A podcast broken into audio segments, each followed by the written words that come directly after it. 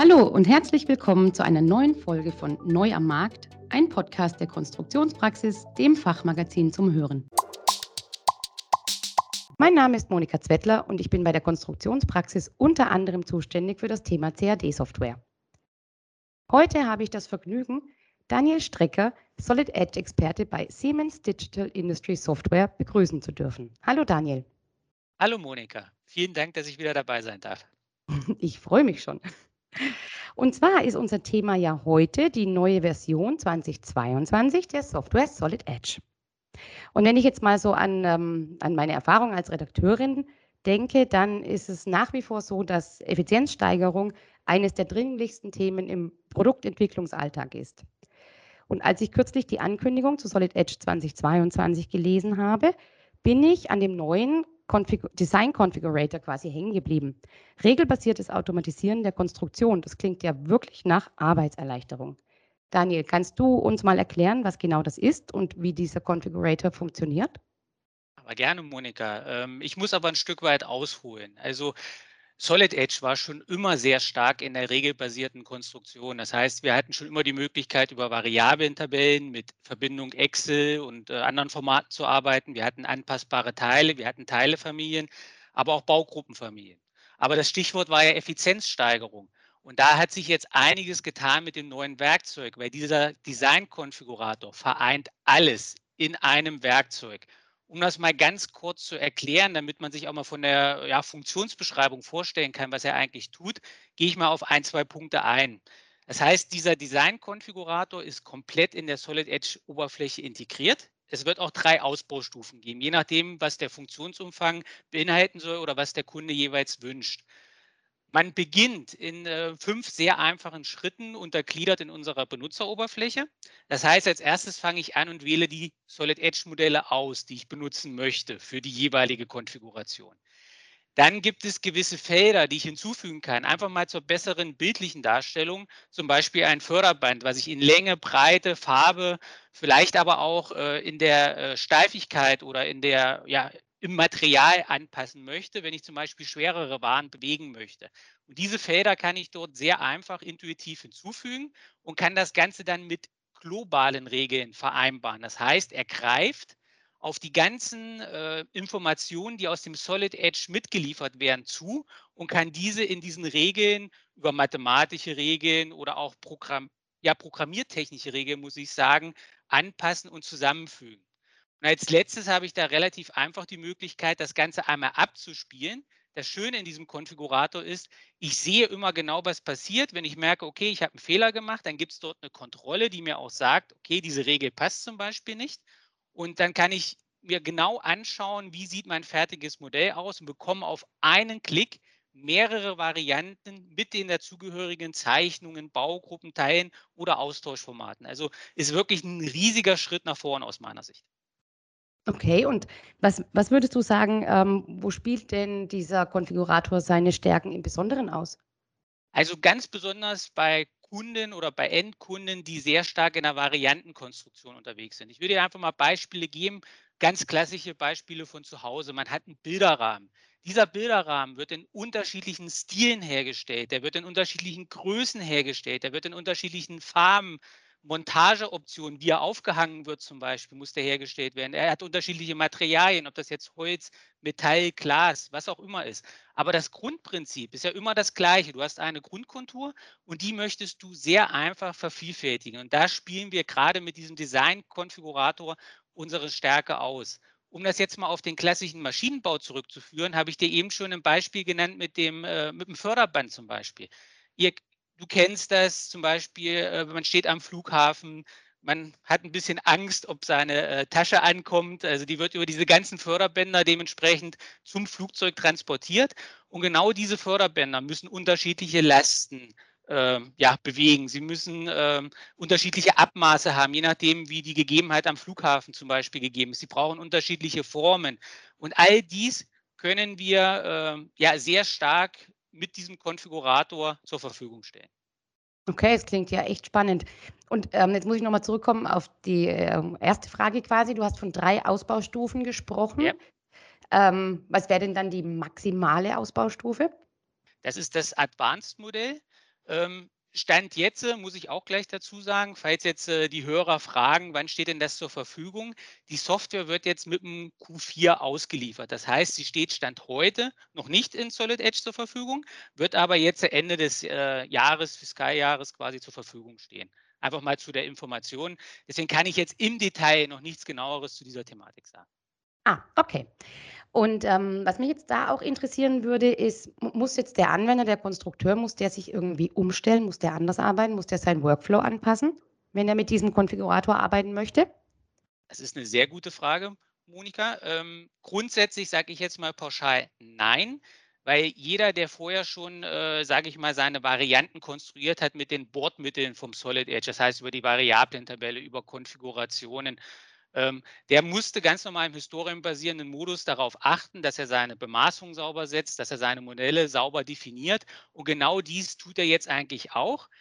Er hat einen minimalen Mehraufwand, indem er natürlich diesen Design-Konfigurator einmal füllt mit Leben. Das heißt, er muss ja diese Informationen auch erst einmal hinzufügen und auch so zusammenfügen, wie er das haben möchte. Das heißt, er muss ja entscheiden, was möchte er für eine Konfiguration haben. Möchte er Länge, Breite, Höhe, Materialien, ist er zum Beispiel in der Lebensmittelindustrie unterwegs, braucht er ja zum Beispiel spezielle Materialien, die nur dort eingesetzt werden dürfen zum Beispiel.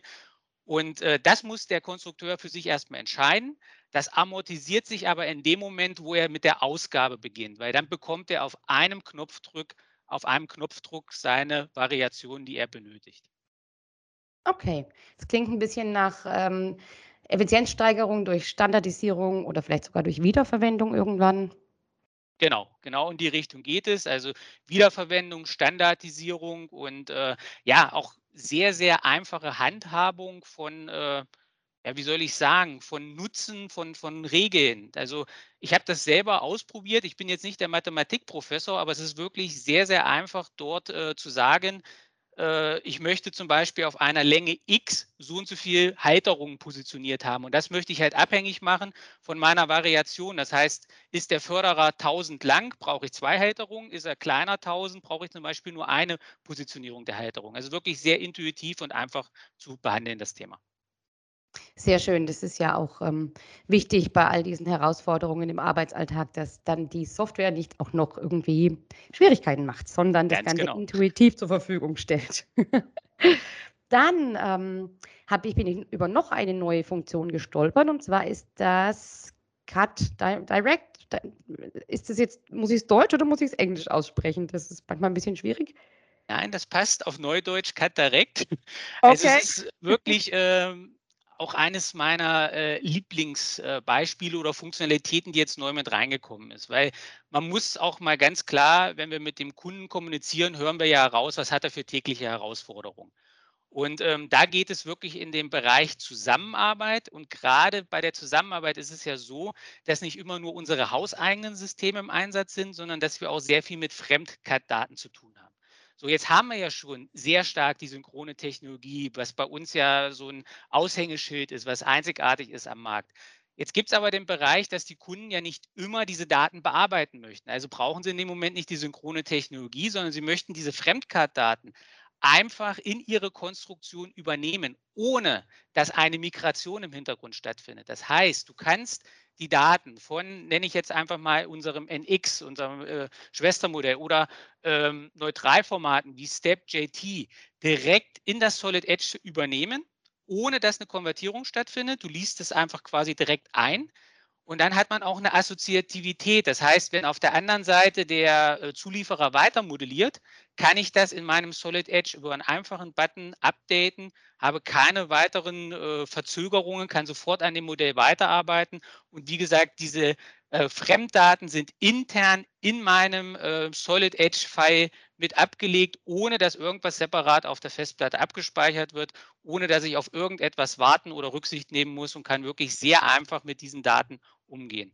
Und so, um das ein bisschen abzuschließen, bieten wir jetzt beide Möglichkeiten an. Über Synchronos können wir jederzeit die Fremddaten bearbeiten, so wie wir das wollen, weil es unsere Technologie ist im Hintergrund, die auf alles zugreifen kann.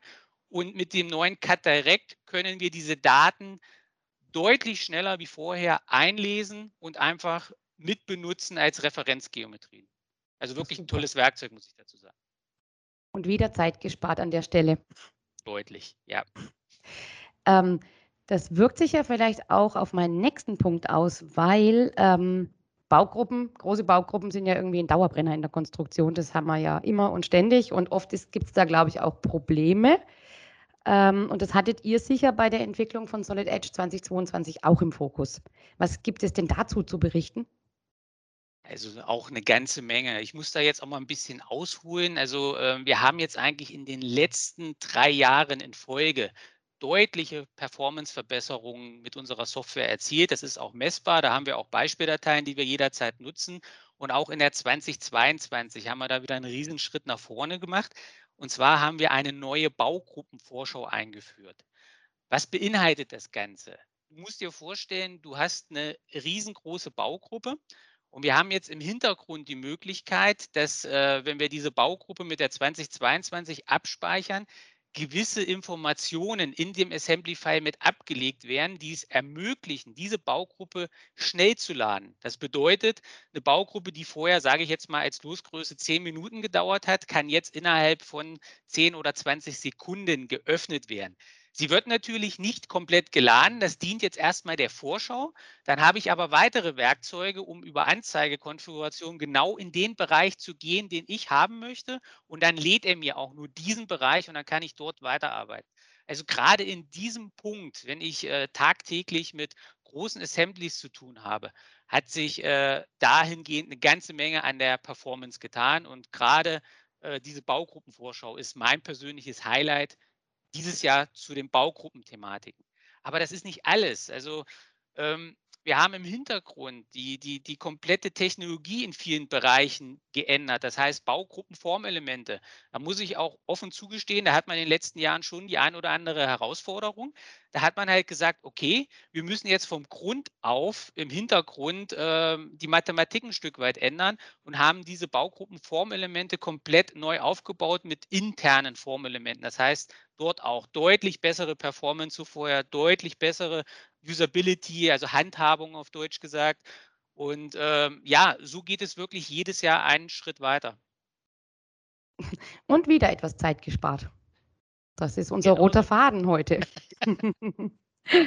ähm, wobei jetzt weiche ich ein wenig ab, weil jetzt geht es mir um das Thema Kollaboration. Das hat ja irgendwie spätestens mit Corona echt an Fahrt aufgenommen und wird immer wichtiger. Ähm, was hat sich denn bei Solid Edge in der Richtung getan? Also wir hatten ja letztes Jahr, wenn ich mich da recht entsinne, schon mal das äh, Teamcenter Share angesprochen gehabt, weil wir hatten ja eine Cloud-Lösung zur Verfügung gestellt, eine äh, Kollaborationsplattform und das haben wir gerade zu Corona-Zeiten unseren Kunden äh, kostenfrei zur Verfügung gestellt. Das Ganze wurde jetzt in unser Accelerator-Portfolio aufgenommen. Das heißt, es heißt auch nicht mehr Teamcenter Share, sondern es heißt jetzt Accelerator Share. Von den Grundfunktionen ist es aber identisch geblieben und hat sich auch nochmal deutlich erweitert, weil wir das Ganze jetzt nicht nur für den Mainstream-Bereich, also für den Solid Edge-Bereich ausrollen, sondern für das komplette Siemens-Portfolio ausrollen. So. Speziell auf das Solid Edge betrachtet haben wir jetzt die Möglichkeit, mit der 2022 zu kollaborieren auf einer Cloud-Plattform der nächsten Generation. Das heißt, ich kann sowohl die 3D-Daten als auch die äh, 2D-Daten benutzen. Ich kann dort, äh, wenn ich jetzt mit dir zum Beispiel zusammenarbeiten würde, könnte ich dir Markups dort äh, hinzufügen. Das heißt, einen Hinweis geben, bitte ändere das ab oder achte zum Beispiel auf dieses Detail dann bekommst du äh, eine Mail zugeschickt und kannst genau in diesem Bereich quasi auf deiner Cloud, egal auf welchem äh, Endgerät du unterwegs bist, ob das jetzt auf deinem Tablet ist, ob das auf deinem Smartphone ist, ob das auf deinem Desktop-Rechner ist und kannst diese Änderungen vornehmen. Dazu gehört natürlich auch, dass wir zum Beispiel Augmented Reality dort mit angepasst haben. Das heißt, auch da relativ einfach runtergebrochen. Wir brauchen keine zusätzliche Software. Du kannst dich bei dieser Plattform einmal anmelden als Kunde, dann äh, bekommst du die Daten und über deine Handykamera als Beispiel oder Tablet-Kamera kannst du dieses Bauteil lebensecht äh, über die Augmented Reality Funktionalität irgendwo positionieren und kannst halt da auch gleich schauen, passt denn das Ganze. Also auch in diesem Bereich ähm, haben wir in diesem Jahr etliches getan. Was ich da noch erwähnen möchte, ist grundsätzlich, es gibt halt keine zusätzliche IT-Infrastruktur, äh, für die Endkunden. Das heißt, es ist ja alles auf der Cloud, auf einem Server. Und was ich dort auch noch sagen muss, gerade für unsere europäischen Kunden, natürlich haben wir die Server auch in Europa und auch unter anderem in Deutschland. Das ist ja auch immer die Datensicherheit, die da irgendwo im Hintergrund mitspielt. Das stimmt, ja. Wobei ich ähm, schon glaube, dass das mittlerweile ähm, sich ein bisschen gelegt hat, diese Angst vor der Cloud, oder? Also, ähm, es es weicht deutlich auf, das muss man ganz klar sagen. Und man merkt es auch, äh, mit den Generationen oder mit den neuen Generationen, die jetzt, äh, immer mehr in die Geschäftsleitung stoßen, dass das Thema deutlich offener betrachtet wird. Aber man muss auch ganz offen sagen, der deutsche Maschinenbau ist da schon noch sehr stark auf Sicherheit bedacht. Und deswegen ist es immer ganz gut zu wissen im Hintergrund, äh, dass wir natürlich diese Server auch nach europäischen oder nach deutschem Recht dann dementsprechend zur Verfügung stellen. Sehr gut, eine Sorge weniger sozusagen. Genau. Ähm, genau, dann da hatten wir, glaube ich, auch in unserem letzten Gespräch schon mal drüber gesprochen, das Thema KI. Ähm, das war, glaube ich, so 'n so 'n kleiner Schwerpunkt in der, äh, vergangenen Version oder 2021. So richtig vergangen ist die ja wahrscheinlich noch nicht. Wie wie wie sieht's denn damit aus? Kannst du dazu was sagen? Ja, gerne, Monika. Also, wir haben, ähm, uns im letzten Jahr wirklich darauf fokussiert. Äh, wir haben ja lernfähige eine lernfähige Benutzeroberfläche da hinzugefügt. Das heißt, äh, wenn jemand Befehle ausgewählt hat, hat sich diese Leiste, die in der Software integriert ist, genau diese Befehle gemerkt. Und das heißt, wenn jemand sehr häufig ähnliche Dinge tut, konnte er sehr schnell, ohne in dieser Menüstruktur zu suchen, auf diese Befehle zurückgreifen. Daraus haben wir natürlich etliches gelernt. Zum Beispiel äh, macht es nicht auch mal Sinn, unsere Benutzeroberfläche zu überdenken in gewissen Bereichen. Das heißt, äh, gerade jetzt auch für die 2022 haben wir daraus abgeleitet, dass wir in der Skizzenumgebung das deutlich intuitiver gestalten können. Wenn wir zum Beispiel auf die Geometrie klicken, dass dann so kleine Shortcuts aufpoppen und wir dann die jeweiligen Befehle direkt am Cursor dort abrufen können und auch nur diese Befehle, die sinnvoll dafür sind. Das heißt, wir lernen aus dem Feedback. Wir, ähm, das wird quasi der Entwicklung gemeldet. Wir sehen, was am meisten genutzt wird. Und so können wir daraus auch unsere Benutzeroberfläche anpassen. Und ich muss auch ganz klar sagen, das wird ein Thema für die Zukunft sein. Äh, es wird immer weitergehen. Es wird demnächst in Baugruppenthematiken auch äh, ja, sich wiederfinden in einigen Bereichen. Und äh, ich denke, da sehe ich noch eine ganze Menge Potenzial in den nächsten Jahren. Okay, dann können wir gespannt sein. Und, ähm, gibt's irgendwie magst du noch irgendein Thema hervorheben? Es gibt ja immer ganz viele neue Funktionen, ähm, aber liegt dir noch was ganz besonders am Herzen? Ja, ich habe da noch so eine Kleinigkeit und zwar, ähm, haben wir mit der 2022 eine neue Funktionalität hinzugewonnen, wo wir quasi Punkte, wo Punktewoken einlesen können. Das muss man sich so vorstellen, es wird ja immer mehr ausgemessen mit Lasern heutzutage und diese Informationen ähm, konnten wir früher äh, oder vorher, sage ich einfach vor der 2022, äh, schon auch bearbeiten, aber nicht so im Detail. Und jetzt haben wir halt einfach die Möglichkeit, diese Informationen, diese Punktewolken direkt in unsere Baugruppenumgebung äh, zu integrieren, also zu übernehmen. Und wir können dort auch dann ähm, ja, positionieren. Das heißt, jemand hat eine Halle zum Beispiel ausgemessen. Da sind ganz viele Rohrleitungen, whatever, mit hinterlegt und genau an gewissen Positionen dürfen halt gewisse Maschinen einfach nicht stehen. Dann haben wir jetzt die Möglichkeit, diese Punktewolke als Referenz zu verwenden und können auch gegen diese Punktewolke zum Beispiel messen. Also das ist für mich schon ein riesiger Sprung, um solche Informationen abzugreifen, da wir ja alle merken, dass heutzutage immer mehr über Kameras, über Laser und andere Informationsmittel äh, ja, zu uns transportiert wird. Sehr spannend. ähm, ja, vielleicht könnten wir gemeinsam noch einen kleinen Ausblick wagen. Ähm, was treibt denn eigentlich eure Anwender aktuell um und wie könnten sich diese Herausforderungen dann auf ähm, Solid Edge auswirken in der Zukunft? Gerne. Also das ist so ein so 'n so 'n Thema, da muss ich ganz ehrlich gestehen, ähm, das sind viele Wiederholungen drin. Wir haben ja vorhin über die Baugruppen gesprochen. Das ist so ein Klassiker. Es wird jedes Jahr wird es immer darum gehen, wie kann ich optimieren, wie kann ich meine Performance verbessern.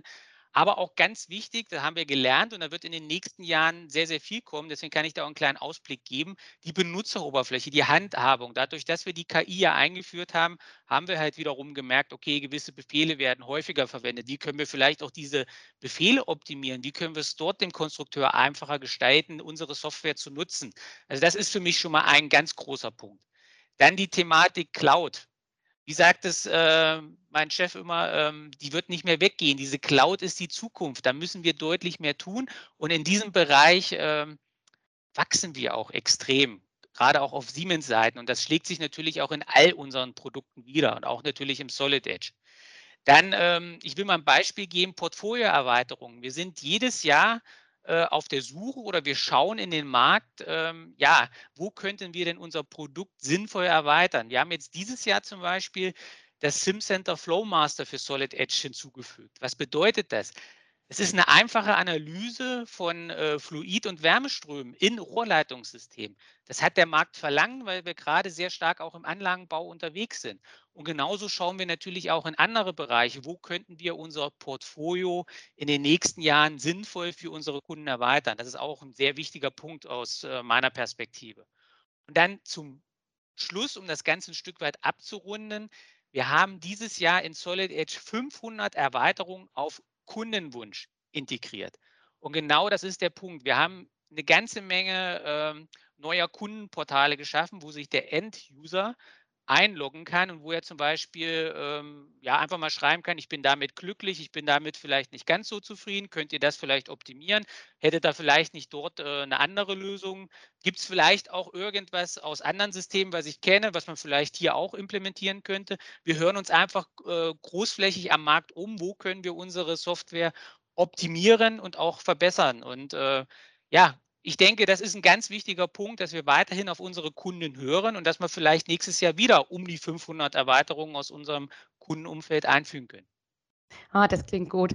Vielleicht können wir ja auch nächstes Jahr diese vermaledeite Corona-Pandemie abhaken und ähm, uns und vor allen Dingen auch eure Anwender tatsächlich mal wieder live auf einem Anwendertreffen treffen. Das Fachmagazin Konstruktionspraxis zeigt aktuelle Trends auf, vermittelt Grundlagenwissen und veröffentlicht Hintergrundberichte sowie Anwenderreportagen. Konstruktionspraxis. Alles, was der Konstrukteur braucht.